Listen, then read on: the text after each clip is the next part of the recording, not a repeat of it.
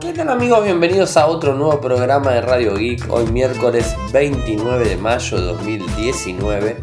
Mi nombre es Ariel, resido en Argentina. Me pueden seguir desde Twitter, el nick es arroba. En Telegram nuestro canal es Radio Geek Podcast. Y nuestro sitio web infocertec.com.ar. Como todos los días realizamos un resumen de las noticias que han acontecido en materia de tecnología a lo largo de todo el mundo. Salimos normalmente en YouTube hace unos cuantos meses, desde el año pasado creo, en nuestro canal que es youtube.com barra infocertec 2230, horario argentino, en vivo. Pero hoy, como lo habrán notado anoche y como lo van a estar notando en el programa de hoy, lo tuve que hacer offline, o sea, porque no, no, no, estoy soportando mucho hablar seguido, bronquitis de por medio, fiebre bastante elevada de por medio. Así que voy a tomar los temas más importantes del día, se los voy a comentar, voy a darles mi impresión de cada uno de ellos y lo voy a cerrar. No vamos a tener un chat público, de hecho estoy grabando a las 20 horas, hora argentina, justamente por eso.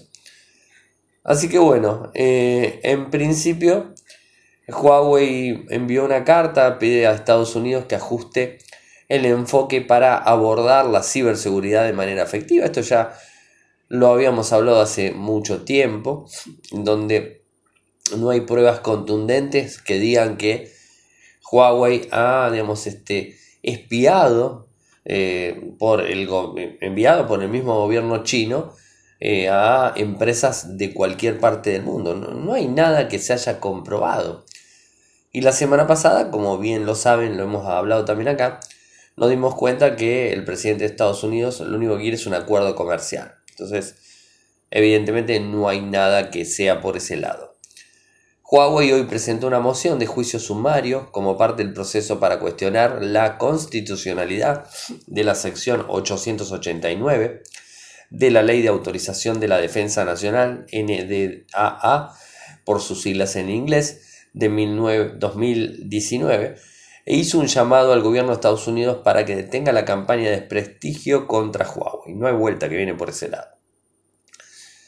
La, digamos, este, esto que se dio a conocer lo hizo Song Liu-ping, jefe de la oficina legal de Huawei, y señaló en una conferencia de prensa que la ciberseguridad es un pretexto para castigar a Huawei, lo cual proporciona falta, una falsa sensación de seguridad y desvía la atención de los desafíos reales a los que las compañías deben hacer frente. Las políticas de Estados Unidos están usando la fuerza de toda una nación para perseguir una compañía privada.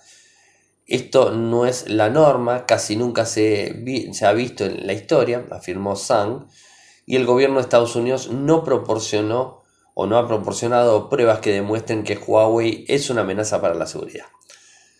El informe es largo eh, y bueno, ahí lo tienen disponible en Infocertec, están los enlaces para que puedan acceder. Yo opino exactamente lo mismo, no hay nada que haya dicho que Huawei violó o tiene espionaje específico hacia Estados Unidos, hacia otro cualquier país del mundo. Así que bueno, en mi punto de vista y en definitiva no hay nada que lo certifique. Así que bueno, estaremos atentos a ver lo que sucede. Pero la guerra se está llevando adelante. Fíjense que eh, Estados Unidos ya está en problemas eh, con Microsoft porque Microsoft eh, va a dejar de, de ser el principal proveedor de sistemas operativos Windows al gobierno chino, algo que lo utilizan. Con lo cual muchos directivos de Microsoft en China deben estar que no saben para dónde correr, ¿no? Se imaginan esto, ¿no? O sea, esto va a generar un grave problema comercial. Y los gastos que le va a generar a Google este bloqueo, bueno, va a ser bastante complicado. Más allá de todo eso, les cuento que eh, la gente de eh, de la SD Association fue para atrás y los puso nuevamente o sea, a, Huawei dentro de la categoría donde pueden utilizar sus micro SD. Es decir, las empresas que proveen servicios para Huawei o para otras están viendo esto como un tema bastante político. Entonces, obviamente, van a tener que ser, si el mismo presidente dijo que por un tema comercial podían quitar a Huawei de este, de este inconveniente, imagínense que las empresas no van a querer quedar mal parados en algún momento. No creo que Google lo saque. Además de todo eso, ya sabemos que eh, Huawei está trabajando en su sistema ARC eh, así que bueno, estaremos atentos a ver eh, lo que pasa. Hoy se dio a conocer esto que los miembros de la Junta Directiva y empresas generales avalaron nuevamente el ingreso de Huawei dentro de la SD Association, así que podrán utilizar las micro SD. No importa, Huawei ya tiene sus propias memorias, ¿no? Así que tampoco era un grave problema esto. Bueno, esperemos a ver qué pasa con la parte del Wi-Fi Alliance, que, fue lo que se vio esta semana. Así que estaremos atentos a ver qué, qué sucede. Una mala noticia para el que lo estuvo usando, YouTube Gaming va a cerrar el 30 de mayo, o sea, mañana. Mañana cierra. Eh, bueno, ya se había mencionado en algún momento de que podía cerrar este, este portal, este sistema de transmitir videos para competir directamente con Twitch. Esto es más que lógico. Este portal o este sistema, esta app, se lanzó en junio del 2015 y no tuvo gran, grandes expectativas, evidentemente. Yo lo usé en un momento para probar algo y es como que no me terminó de cerrar. Estaba buena en ciertas cosas, pero no, es lo que sabemos. La, la compañía asegura que más de 200 millones de personas usan eh, su aplicación principal para ver contenido de videojuegos. La compañía sugiere quienes usan la aplicación YouTube Gaming entrar a su cuenta, vincular a su suscripción de YouTube antes que deje de funcionar. Así que hagan caso a esto. Les voy a pasar el link de support.google.com donde habla de esta noticia. Así que estén atentos. Voy lento por el mismo motivo. ¿eh? Quiero terminar de leer todo. Ustedes no saben la fuerza que estoy haciendo. Amazon ha anunciado eh, un parlante inteligente con pantalla de 5.5 pulgadas, es el Echo Show 5. Y está bueno, realmente. Tiene un costo en eh, la segunda generación, un precio de 229,99 euros. Este es el de 10 pulgadas. Y este que es más pequeño, 199,99. Lo podemos poner en otra mesita de luz. El tamaño del mismo son 148, 86, 73. Pesa 410 gramos. Tiene una pantalla táctil de 5.5 pulgadas con una resolución 960x480. Trae una cámara eh, frontal de 1 megapíxel que se puede cerrar directamente por físico, es decir, se tapa la cámara. Se puede esconder directamente como igual que los micrófonos para que sea totalmente privado, ¿no? Tiene soporte Wi-Fi 5, Bluetooth con AD2P, bueno, tiene todo lo que a ustedes se, les ocurra. Y la verdad está interesante, ¿no? O sea, incluye un adaptador de corriente 15 watts con un cable de 1,5 metros. Internamente trae un microprocesor MediaTek LMT8163, con lo cual vamos a poder brindarle determinados tipos de órdenes y ver contenidos directamente por ese lado. Eh, interesante, va a estar disponible el Echo Show 5 el 26 de junio. ¿eh? Eso es, un poco eh, la información. Le vamos a poner más, más información del mismo en los enlaces. Mediatek. Mediatek avanza mucho y, quiere convertirse en uno de los micros que tengan soporte para el 5G.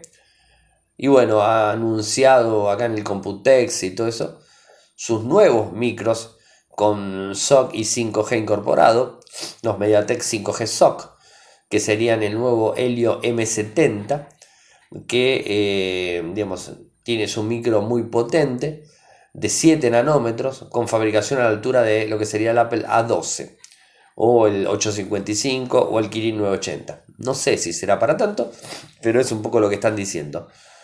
En relación a los anteriores, tiene Cortex A77, un 20% más rápido que el anterior.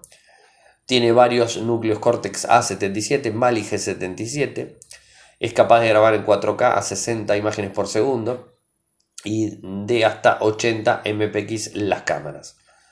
Estará disponible para finales de año y 2020, obviamente. Pero interesante la apuesta de Mediatek, que siempre lo comparamos con empresas eh, o microprocesadores para equipos de gama baja, ¿no? O sea, eh, no, no para microprocesadores de gama alta y ese tipo de cuestiones. Pero bueno, es interesante, por lo menos hasta ahí verlo. Una nota que me llamó bastante la atención y que en algún momento la, vamos a tener que pensar es que muchos usuarios van a tener que dejar de, utilizar si quieren privacidad o si quieren un montón de, digamos, de, de seguridad en sí en sus datos de lo que sería WhatsApp.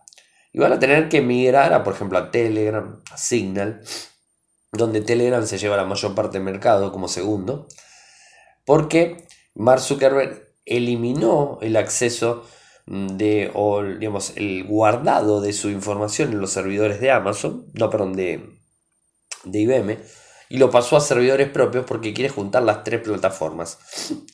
Si ya no es nada seguro cada una de sus plataformas de forma independiente, imagínense las tres plataformas corriendo en los mismos equipos e intercambiando datos entre ellos, ¿no? Y todo el, lo que sería el, lo que es este, la comunicación y de vuelta encriptada podría llegar a sufrir algún tipo de inconvenientes. Eh, y además no estamos confiando mucho en Facebook, esto ya lo sabemos. Eh, y están empezando a cambiar muchas cosas. El año que viene ya vamos a ver publicidad, en el 2020 vamos a ver publicidad en las historias de WhatsApp. O sea, de a poco van a empezar a trabajar.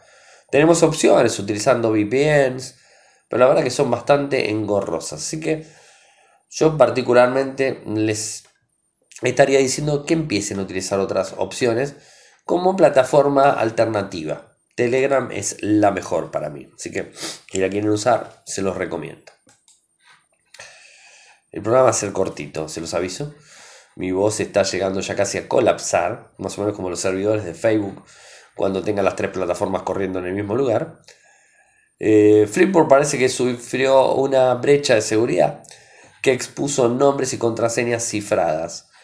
Esto lo informa la misma empresa Flipboard, de paso les digo, nosotros tenemos nuestra revista, tenemos las tres revistas, las cuatro revistas. Tenemos nuestra revista Infocertec, nuestra revista Radio Geek, así como están, la buscan y la encuentran, la revista de Cami, que es Los Mundos de Cami, y la revista de Clau, que es Días de Abril. Cada una se imaginan de qué es. La de Cami son de reseñas de libros y, digamos, este, de películas y series, y la de Clau es de moda y belleza. Que habrán visto que mucho es publicado en Twitter, en Facebook, y en, Pinterest y en todos lados, cosas que Clau está subiendo. Así que Flipboard lo utilizo hace mucho tiempo. Y los invito a sumarse. La información de Flipboard se dio a conocer de un acceso que contenía datos de entre el 2 de junio del 2018 al 23 de marzo del 2019 y del 21, 21 y 22 de abril del 2019. El problema fue identificado el 21 de abril eh, y el 23 se soluciona, aparece. Flickboard, eh, por supuesto, con el tema de lo que se puso en vigencia el 25 de mayo del año pasado, la RGPD, ¿se acuerdan? Cuando había cualquier problema de filtraciones, de privacidad, lo que sea, que había que avisarle a la gente de eh, en, lo que sería Europa, todo eso, bueno, se puso en contacto, aviso eh, igualmente lo que dicen es que se queden tranquilos que las contraseñas están protegidas criptográficamente, eh, pero aún así ellos piden que las cambien. O sea, lo que encontraron fue la información, parece que un usuario, algo sacó un usuario o un empleado, no sé qué, eh, ha sacado la información, utilizan un hash de seguridad, SHA1, y bueno, o sea, con esto no habría problemas. Además, Flipboard no tiene datos de tarjeta de crédito. Lo único que tiene Flipboard es usuario, contraseña, nombre y correo electrónico, no tiene mucho más. Y para los que tienen acceso desde, por ejemplo, no sé, Facebook, Twitter o Gmail, bueno, o sea, ahí está la seguridad también volcada y por eso es que siempre les digo utilicen un sistema de doble autenticación. Eso es lo más importante. Si reciben un correo, no hagan clic en el mismo, vayan a la plataforma de Flipboard directamente ustedes desde una web, no desde un teléfono, y cambien la contraseña. Esto es importantísimo. Bueno, ya lo de Huawei se los comenté, lo tenía acá marcado. Eh, creo que no tengo más nada, o sea, he aguantado hasta el último momento, soportando, soportando mucho la voz que en cualquier momento empiezo a estornudar y esas cosas. Mañana voy a publicar un informe interesante sobre los smartphones Xiaomi en Argentina, cómo están empezando a avanzar aquí en el país y que no, no pensaba que era para tanto. Y bueno, justamente anoche hablaba con la gente que estaba en el grupo en vivo eh, que eh, cuáles eran los equipos que, digamos, que recomiendo. Y Xiaomi es una de las marcas que más recomiendo. A mediados o a principios, en la primera quincena, no voy a decir el día exacto, pero en la primera quincena de, de, junio se viene el Motorola One Vision Argentina. Vamos a estar en el evento haciendo la cobertura.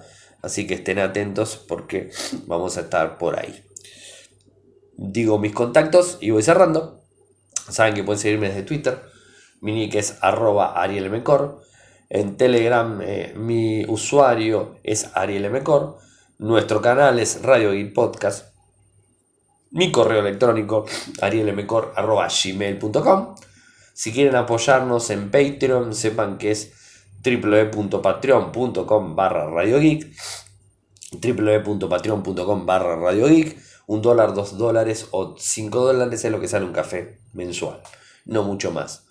Eh, así que bueno, gracias por escucharme, por la paciencia y disculpen que fue algo corto el programa de hoy y no lo hicimos en vivo, pero no quería dejarlos sin su dosis, aunque sea corta, de los temas más importantes del día. Muchas gracias y será hasta mañana. Chau.